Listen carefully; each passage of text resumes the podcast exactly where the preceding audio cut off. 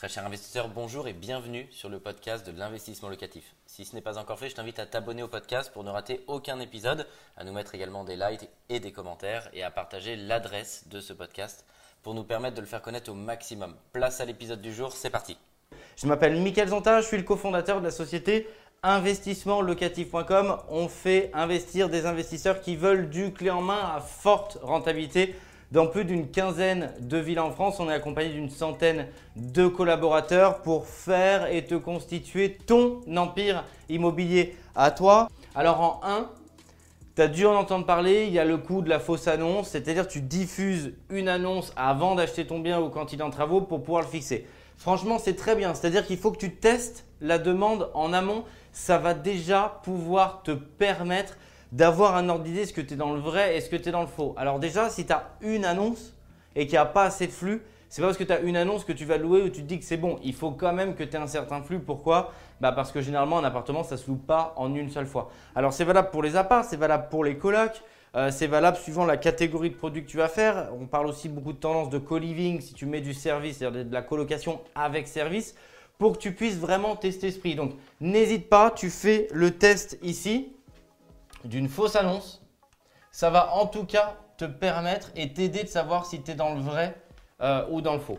Euh, qui ici a déjà entendu parler du yield management? Ici, c'est quoi? Ici, c'est la technique des hôtels, la technique hôtelière.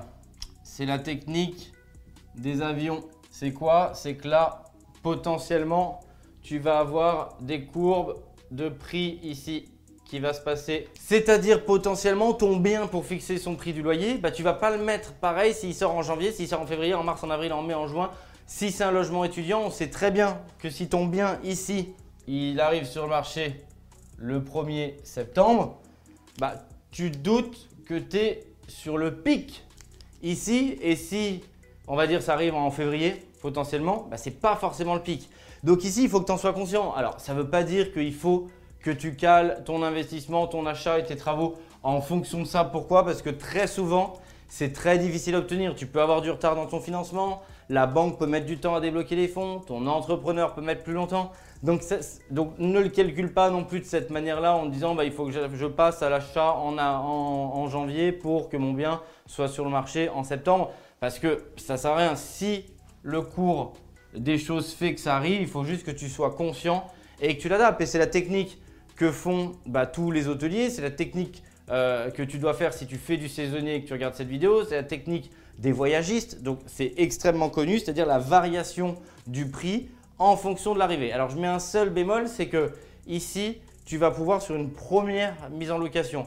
Pourquoi? Parce que à beaucoup d'endroits, il y a la loi qui interdit d'augmenter le prix en cas de relocation si tu n'as pas fait de travaux. Donc globalement, sur de la longue durée, tu ne vas pas pouvoir t'amuser à le faire parce que ce serait tout simplement illégal et je ne peux pas t'encourager à faire des choses illégales. Mais ici, ça peut te permettre de maximiser ton rendement si bien évidemment bah, ton bien sort sur une période qui est beaucoup plus favorable. Quoi qu'il en soit, moi je pense qu'il faut que tu retiennes le point 3. Si vraiment il y a une seule chose essentielle que tu dois retenir, c'est ça.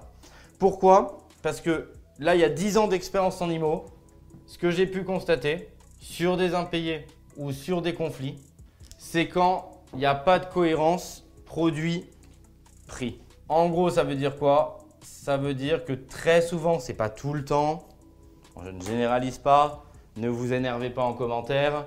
Ce que j'ai pu constater, c'est que très souvent, si tu mets un bien, même si le bien est très bien, très cher, bah, ça va avoir du mal à se louer. Pourquoi? Alors Et à l'inverse, si tu mets un bien très cher qui serait vétuste, et on parle bien sûr pas du tout sur cette chaîne euh, au marchand de biens, mais pour quelqu'un qui serait euh, pas du tout bien intentionné et qui met un bien cher pourri, on va faire simple, eh bien c'est sûr, il y aura du conflit, il y aura de l'impayé. Déjà, sur cette règle simple, si tu te mets en cohérence prix-produit, mais tu vas éviter 95% des impayés ou des conflits. Alors je ne te dis pas que tu vas éviter 100%. Oui, il y aura toujours un cas de figure ou 5% et peu importe, quand ça te concerne toi, bah, je peux comprendre que tu n'en as rien à faire de dire oh, mais 95% ils sont payés, je suis dans les 5%. Quand ça te concerne, c'est sûr, tu t'en fous.